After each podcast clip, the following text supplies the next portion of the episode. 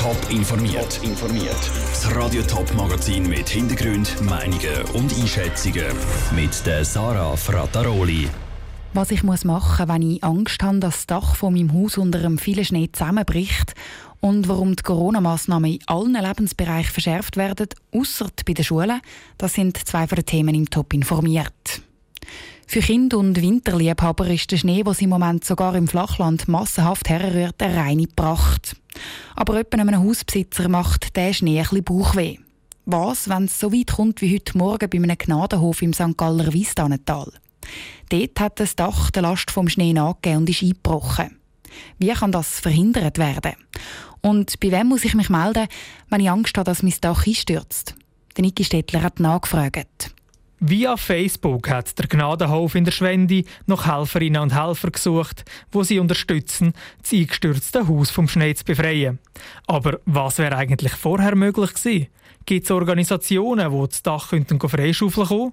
Jein, meint der Pascal Heberli von der Kantonspolizei St. Gallen. Wenn Sie als Hauseigentümer feststellen, dass Sie eine sehr große Menge Schnee auf dem Dach haben und das nicht können, selbstständig vom Dach schaufeln, dann könnten Sie eine Anfrage an die Feuerwehr stellen. Je nach Gemeinde erfüllt dort die äh, Feuerwehr den Dienst, dass sie das Dach räumen Das ist allerdings dann auch kostenpflichtig. Im Fall von Weisstannen ist die lokale Feuerwehr aber nicht alarmiert worden.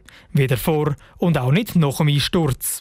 Es ist aber nicht nur die Feuerwehr, die könnte ausrücken erklärt der Alain Rossier von der Vereinigung für Gebäudeversicherungen. Am besten tut ihr euch an einen Profi anwenden.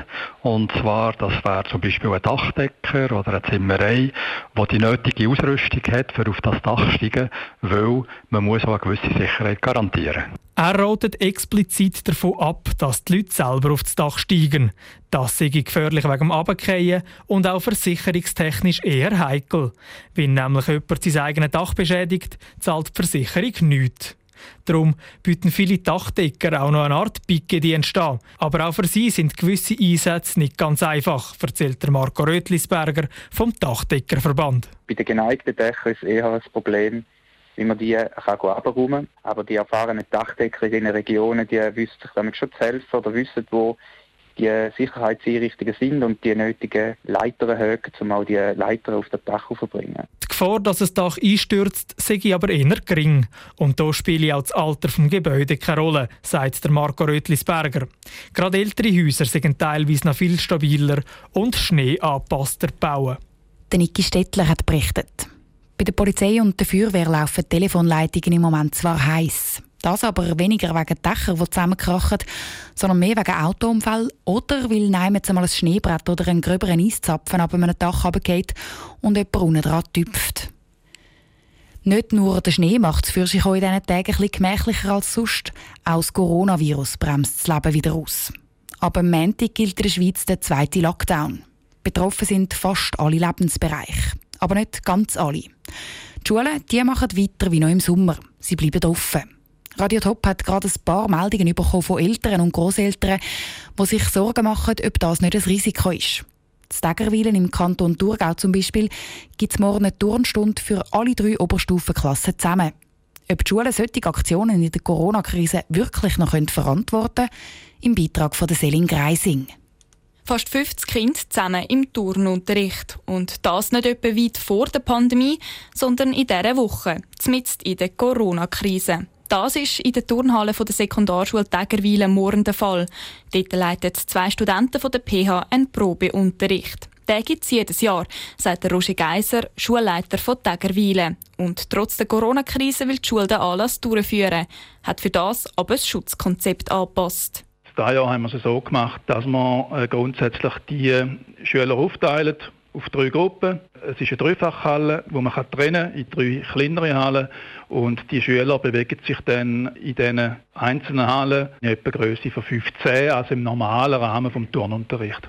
Trotzdem, der Bund erlaubt nur noch Treffen mit höchstens fünf Leuten. Dass die Schulen die Bildung über die Gesundheit der Schüler stellen, gegen diesen Vorwurf wehrt sich der Schulleiter Roger Geiser. Es gilt grundsätzlich die Schulpflicht und es sind alle Fächer zu erteilen. Es gibt gewisse Massnahmen, wo man sagt, die und die Übungsformen können wir nicht machen. Das sind die Weisungen vom Schulamt und die setzen wir so um, aber es gilt grundsätzlich Schulpflicht. Die Bedenken der Eltern, dass die Kinder im Unterricht nicht genug geschützt werden, löst beim Lehrerverband Verständnis aus. Der Christian Hugi vom Zürcher Lehrerverband will die besorgten Familienmitglieder aber beruhigen. Bis im Herbst vom letzten Jahr, die haben eigentlich gezeigt, dass die Schutzkonzepte tatsächlich unterstützt haben, dass es nicht zu gehäuften Ausbrüchen in den Schulen Jetzt verändert sich die Ausgangslage unter Umständen mit dem mutierten Virus, aber zu dem hat man keine Erfahrungen. Und von dem her denke ich, ist der Entscheid für einen Moment so sicher richtig. Aus pädagogischer Sicht sei es laut Christian Hugis sehr wichtig, dass die Schulen offen bleiben. Bevor sie aber ganz zumachen, wäre es eine Möglichkeit, um zum Beispiel den Turnunterricht zu streichen. Wenn die Schulen zu diesem Preis den Unterricht könnten aufrechterhalten könnten, wäre das eine prüfenswerte Massnahme.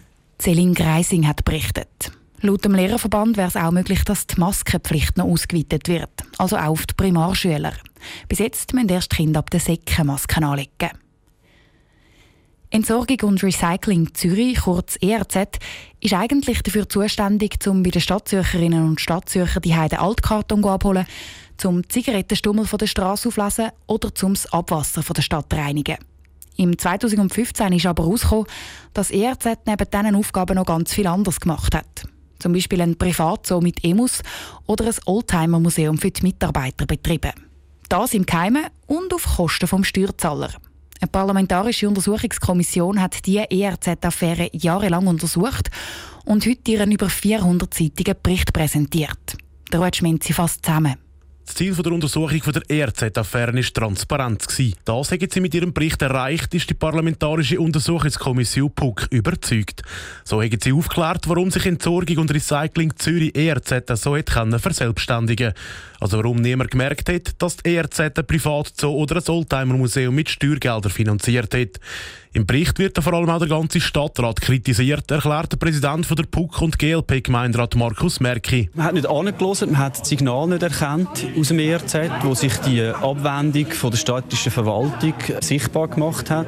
Man hat Verfügungen auch erlassen, die nachweislich nicht dem Recht entsprechen. Also es ist durchaus unter offenen Augen vom Stadtrat hat die Abbindung vom ERZ stattgefunden. Konkret unter den offenen Augen der beiden ehemaligen Stadträte Martin Waser und Ruth Genner.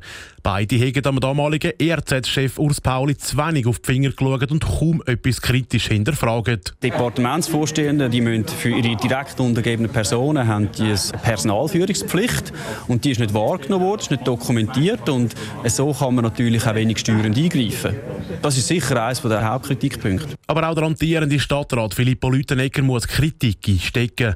Er hat das Tiefbaudepartement 2014 von der Ruth Genner übernommen und nach einem anonymen Hinweis die verschiedenen Untersuchungen in Auftrag gegeben. Gleich hätte aber auch er zu wenig kritisch geschaut. Für eine Rücktrittsforderung von der PUC ist Kritik aber zu klein.